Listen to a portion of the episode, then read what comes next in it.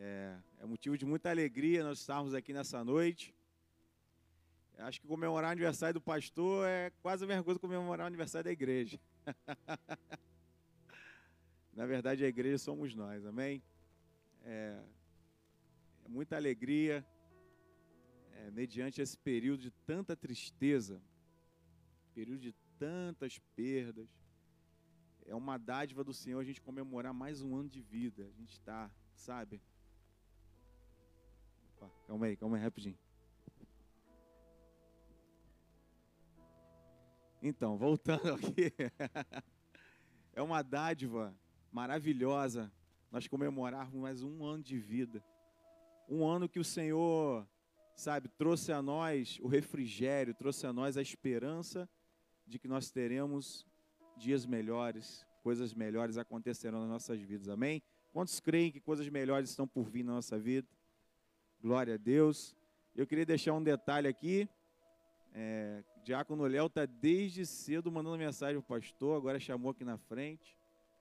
Ele está almejando alguma coisa, né, pastor? Chamou aqui na frente, agora na hora do louvor. O pastor está desde. É. Está desde cedo investindo, investindo. Amém. Glória a Deus. Gente, abra sua Bíblia. Vamos direto à palavra. Hoje é dia de comemoração. Antes que tia Neide levante a plaquinha. Amém. Abra sua Bíblia no livro de 1 Samuel, capítulo 17. Prometo que eu não vou me prolongar. 1 Samuel 17, a partir do versículo 32. E o tema da mensagem é derrubando os gigantes. Amém? Você recebe essa palavra na tua vida hoje? Derrubando os gigantes. E aí eu quero usar, na verdade, quero que Deus fale conosco através desse texto. Está no livro de 1 Samuel 17, a partir do versículo 32. Quem achou diz amém. Quem não achou diz raia. Escola Bíblica, para quem não conhece, todas as segundas-feiras, 19 e 30. Cadê o Igor? É isso, né? 19 e 30, não é isso? 19 e 15, às vezes 16.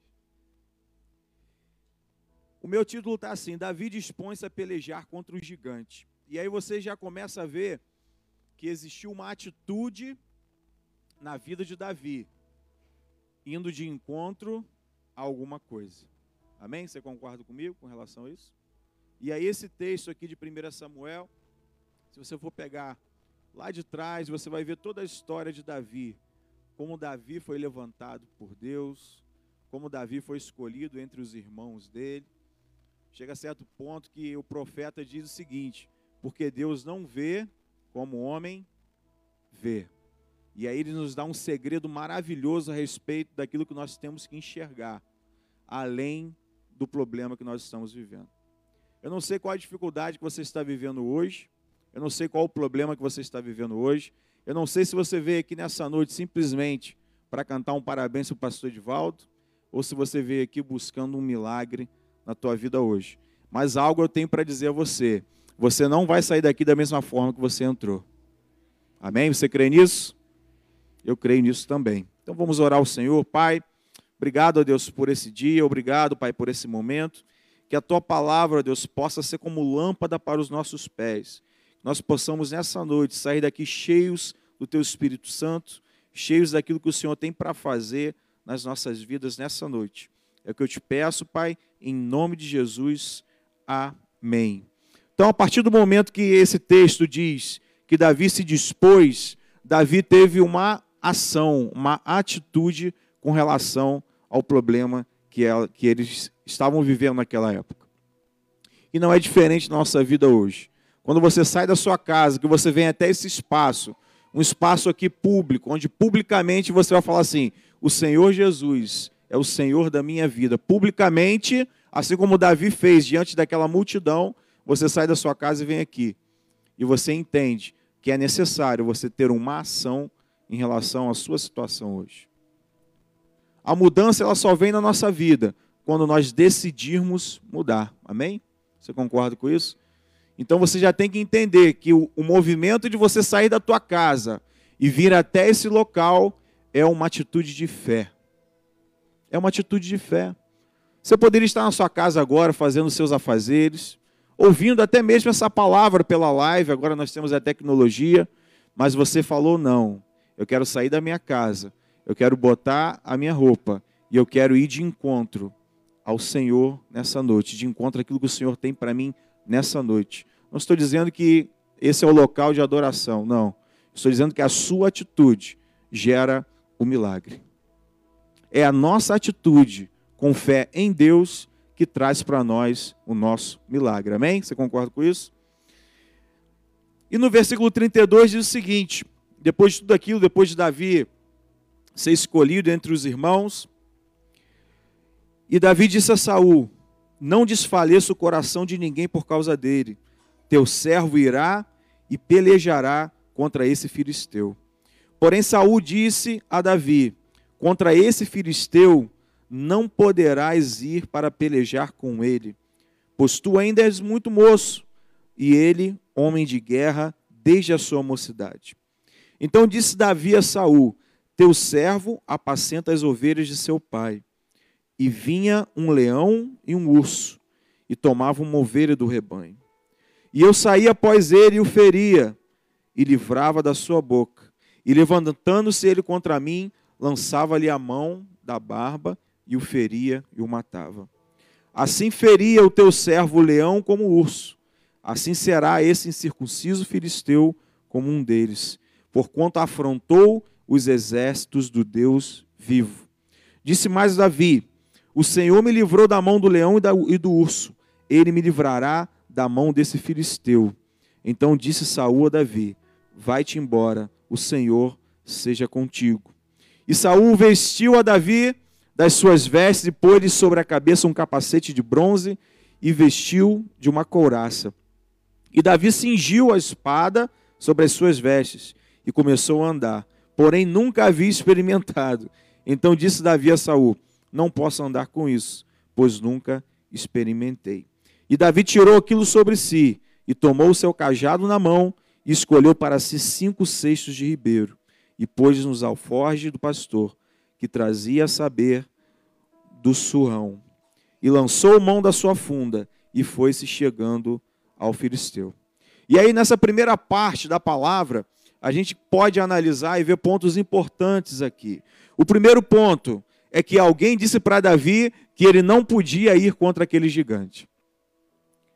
E quantas vozes no nosso, nosso dia são sopradas nos nossos ouvidos dizendo que a gente não vai conseguir. Quantas pessoas chegam até você para poder falar, Ih, mas isso é muito difícil. E você compartilha o seu sonho com aquela pessoa e você fala assim: o meu desejo hoje é eu ter a minha casa própria. Eu desejo muito isso. E aí a pessoa fala assim para você: mas você já viu os jornais? Você já viu a inflação do país? Você já viu a situação econômica do país? Você já viu que o desemprego está batendo a porta e aí aquela pessoa vai te contaminando e você começa a pensar o seguinte: caramba, realmente, esse meu sonho é um sonho distante. É um sonho que eu vou ter guardado no meu coração. Um dia eu vou realizar esse sonho. E aí eu tenho para você uma palavra profética na tua vida. Se Deus colocou no teu coração, se é projeto de Deus para a tua vida, faça como Davi, levante-se, vai de encontro a esse gigante porque eu tenho certeza que Deus vai abençoar a tua vida abundantemente, querido. Não é a voz de ninguém, assim como a voz de Saul foi para Davi um momento ali de esfriamento da fé de Davi. Davi poderia falar assim: não, realmente é mesmo. Eu acho que vamos, vamos fazer aqui um, um movimento, vamos treinar aqui umas estratégias de guerra, vamos juntar aí durante uma semana, vamos orar ao nosso Deus, fazer sacrifícios, vamos fazer qualquer coisa aqui e nos preparar para ir de encontro a esse gigante. E às vezes a gente pensa assim: não, eu vou ficar mais um ano orando ao Senhor, mais dois anos, três anos, porque na hora certa, no momento certo, as coisas vão acontecer. Quando na verdade Deus já te deu a palavra. Na verdade, Deus já te deu a ordem. Uma palavra, uma passagem maravilhosa é quando Pedro vai ter com Jesus no mar E Jesus fala o que para ele? Vem. Pedro, naquele momento, ele caminhou sobre as águas? Caminhou sobre as águas. Mas ele caminhou mais ainda sobre a palavra que Jesus tinha para ele: Vem. Ainda que os homens digam para você, ainda que as palavras, ainda que o mar esteja revolto, caminhe sobre a palavra que o Senhor tem para a tua vida. Caminhe sobre a promessa que o Senhor tem para a tua vida. Essa igreja aqui é promessa do Senhor para a vida do pastor Edivaldo. Não foi da noite para o dia, não foi de uma hora para outra, foram 11 anos oficialmente e mais alguns anos oficiosamente para que nós estivéssemos aqui. Mas muitas palavras de desânimo vieram sobre a vida dele, muitas. Foram poucas, não, muitas. Dizendo que ele não iria conseguir, às vezes de nós mesmos que estávamos do lado dele. Às vezes ele vinha e falava assim: vamos fazer dessa forma assim. Ele falava assim: pastor, pastor não dá, vai dar certo não. Ih, uma igreja no Parque Eldorado era uma casa, uma casa pequena. Como é que vai ver uma igreja aqui? Pastor, melhor a gente procurar mais. Ver... Não, pastor, não, a igreja é aqui. Não, não é, não é aqui. Vamos morar. E aí Deus dava visão para ele. E quando a gente chegava lá na frente, falou: Não, realmente, o pastor está caminhando sobre a palavra. Sabe por quê? Você consegue ser uma pessoa por um certo tempo. Você consegue ser quem você quer por um certo tempo. Mas chega uma hora que a sua natureza, ela se revela, não tem jeito. As pessoas podem dizer para você: "Olha, o Mateus, ele é um pé de limão". Você gosta de limão, Mateus? É bom, né? Mateus é um pé de limão, é um pé de limão. E aí o pastor chega, poxa, o Mateus é um pé de limão, é um pé de limão.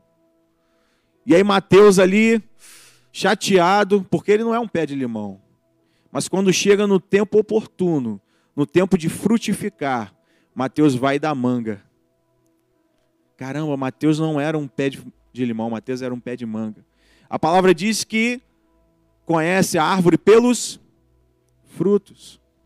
Se uma pessoa lançar uma palavra de maldição para você que você é um derrotado, diga para essa pessoa: não sou um derrotado. Eu sou filho do Deus vivo.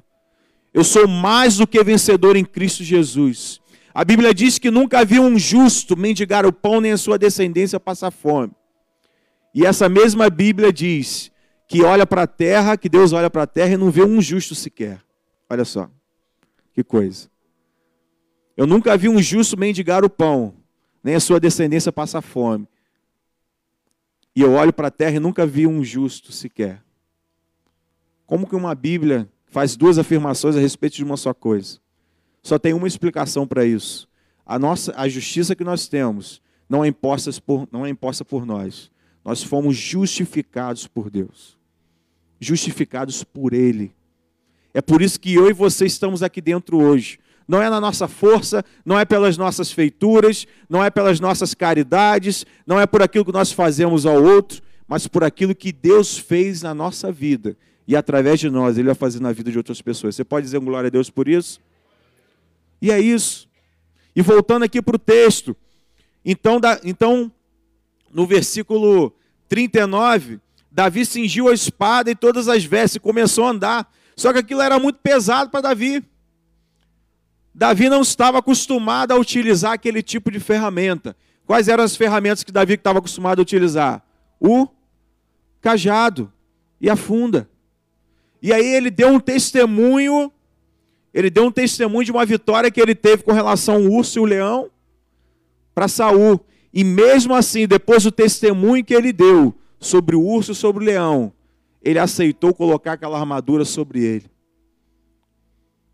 E aí Deus fala conosco a respeito dessa passagem. Quantos testemunhos, quantos livramentos nós tivemos do Senhor. E algumas pessoas vêm impor algo sobre a nossa vida e nós damos legalidade a essas pessoas a dizerem o que nós temos que fazer ou não. Olha só que coisa terrível. Davi já tinha derrubado um urso, Davi já tinha derrubado um leão, e quando chega o momento dele derrubar o gigante, alguém disse para ele assim: você vai ter que derrubar o gigante dessa forma. Mas peraí, antes ele não usava armadura, não usava espada, não usava nada disso.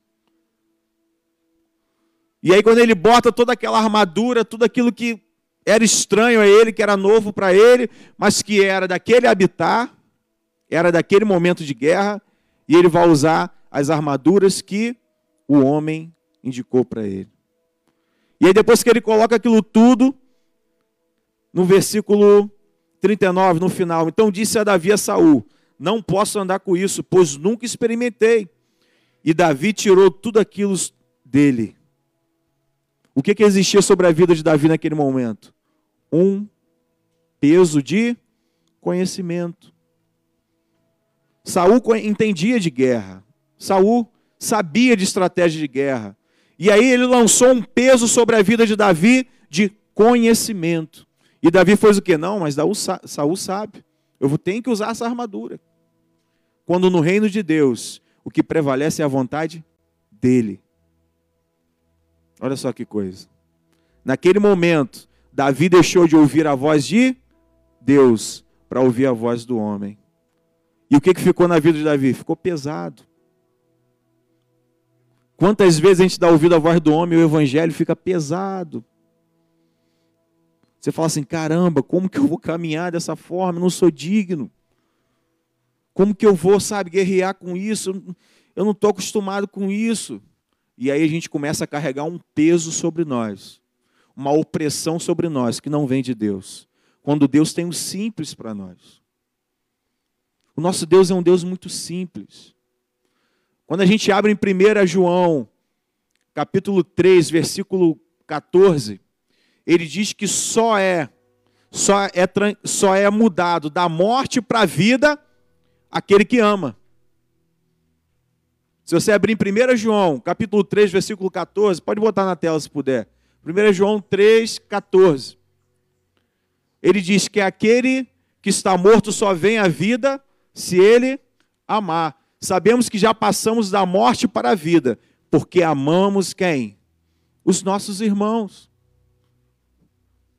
Por isso que lá no Novo Testamento, no início, João, quando escreve, ele fala que aqueles que acreditam que Jesus é carne, esses são para salvação, esses são salvos. Mas espera aí, Jessé. Você está falando para mim que por Jesus ser carne, as pessoas tinham que crer nele por isso? Sim. Porque Jesus se esvaziou por nós mesmos. No original, quinosis. Ele se esvaziou da glória dele.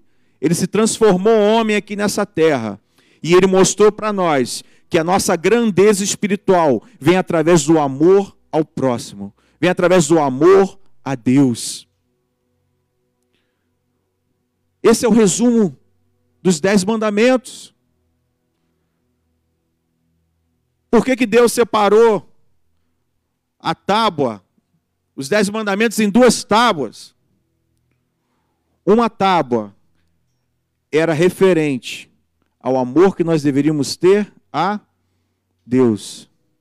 E a outra tábua era o valor que nós deveríamos dar ao próximo. Tanto que Jesus, quando ele define os mandamentos, pergunta a ele qual é o maior mandamento. Aí ele fala o quê?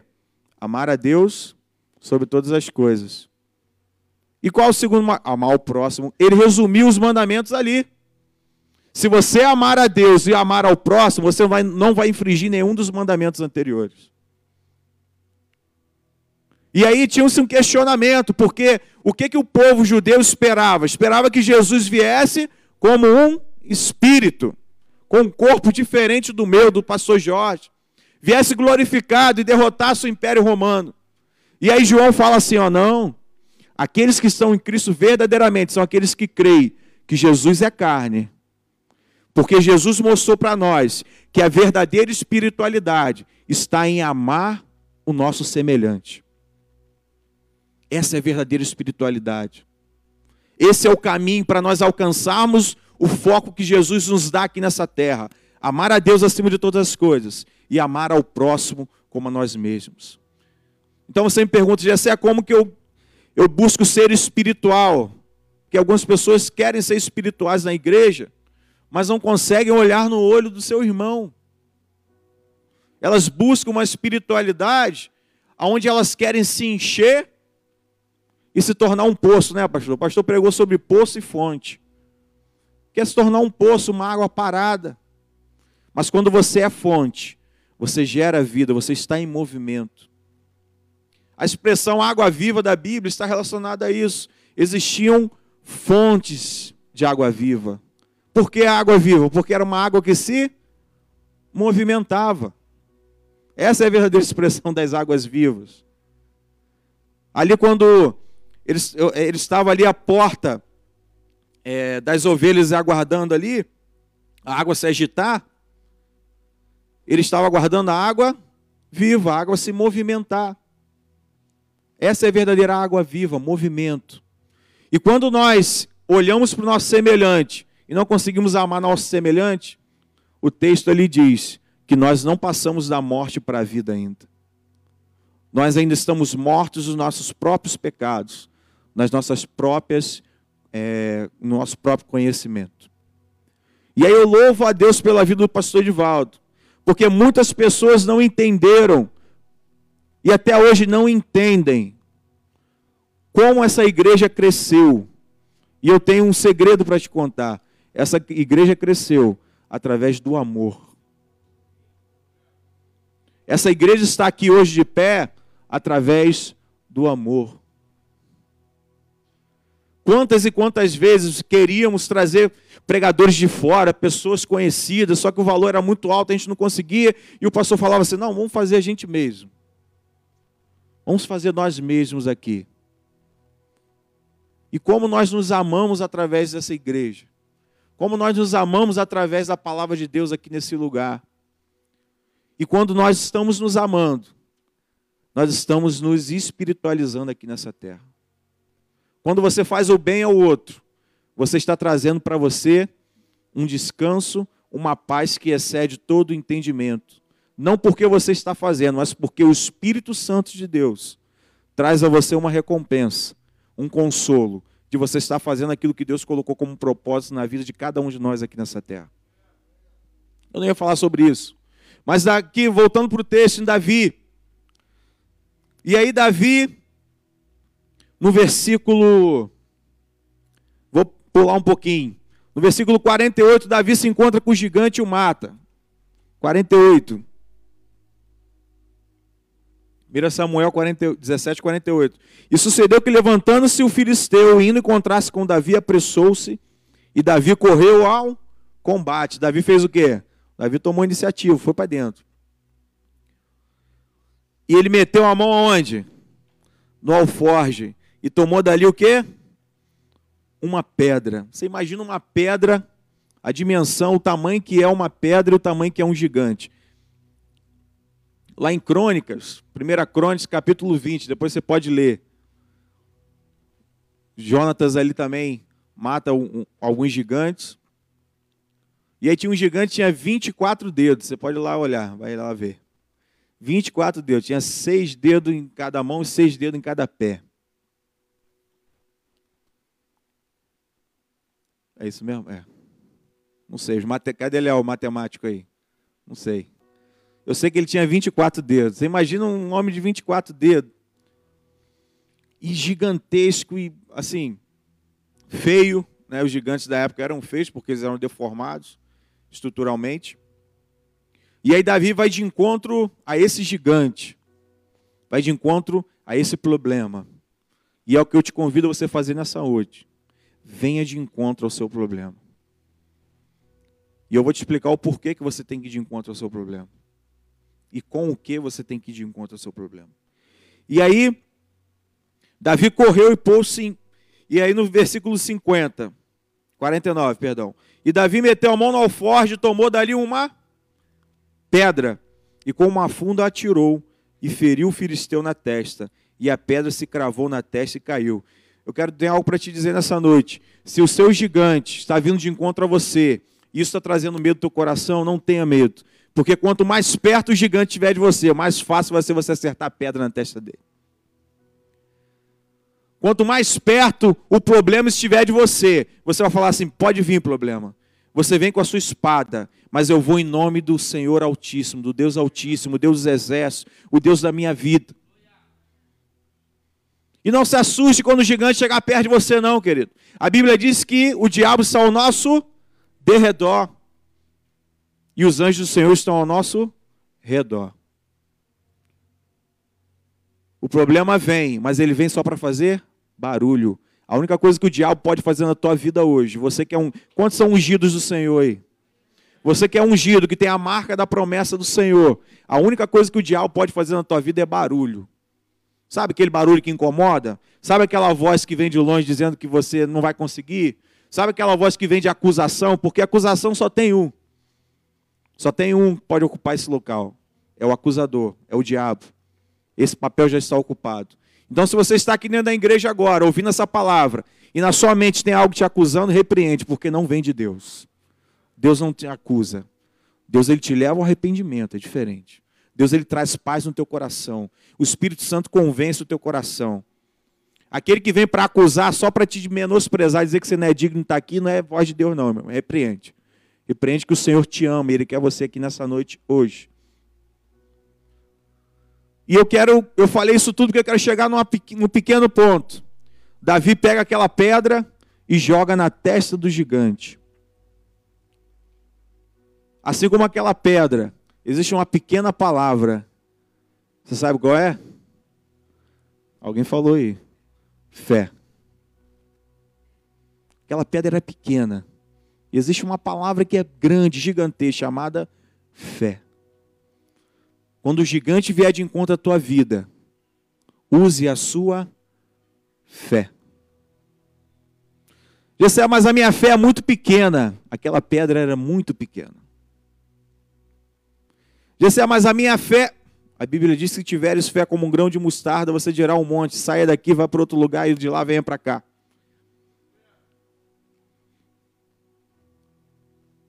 Quando você aceita Jesus, você recebe uma fé simples, amém? Você fala assim: Eu aceito Jesus como meu suficiente Salvador, Deus da minha vida. Essa é a fé simples. Mas ao, ao você caminhar com Cristo, ao você ouvir a voz que vem através da palavra, ao você caminhar sobre a palavra, a tua fé ela vai crescendo, vai se tornando uma árvore, e uma árvore muito vistosa. E essa fé vai dando frutos e outras pessoas comem desse fruto, e assim como ela come, ela joga semente e planta, e isso a gente vai fazendo uma grande plantação de fé.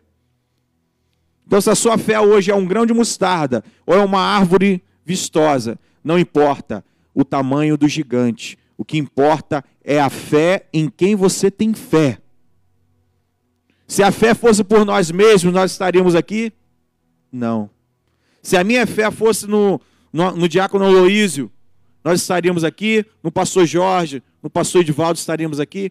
Não. Mas a nossa fé está em Cristo Jesus. Aquele que era Deus se fez homem aqui nessa terra para provar para mim e para você que a verdadeira espiritualidade, o verdadeiro crescimento está em fazer a obra dele para o próximo.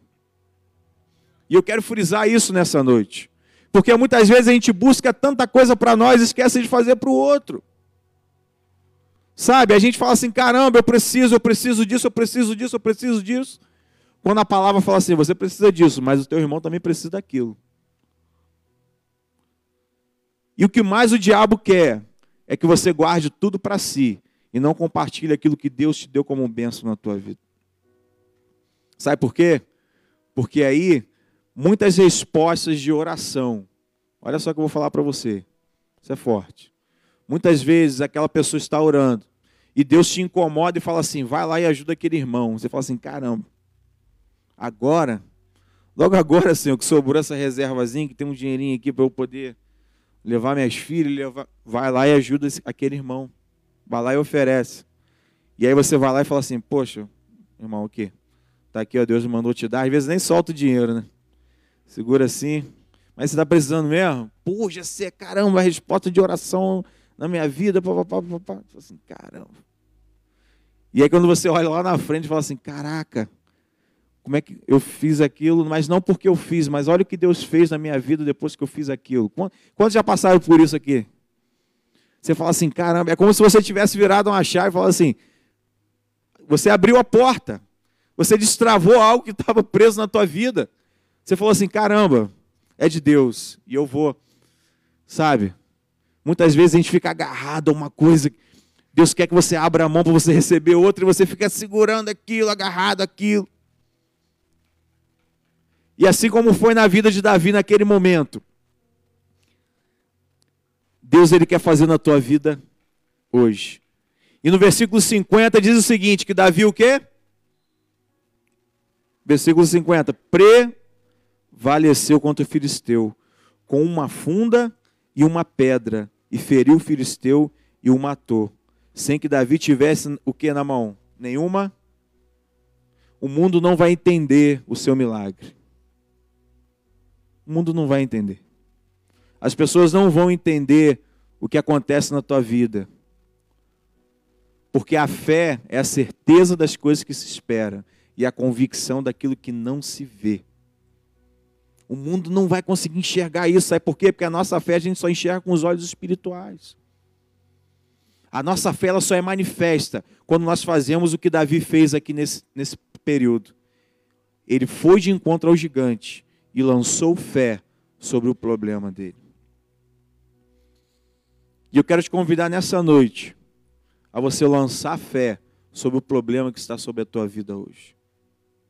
Eu não sei qual o problema você está passando, seja ele uma enfermidade, seja ele um gigante, seja ele um problema no trabalho, seja um problema financeiro, seja um problema emocional, conjugal, eu não sei, seja um problema familiar, seja um filho na droga, eu não sei.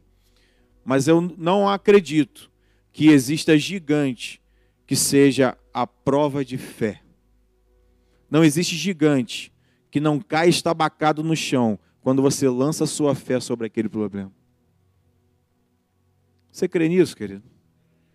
Te convido a você ficar de pé nessa noite, em nome de Jesus.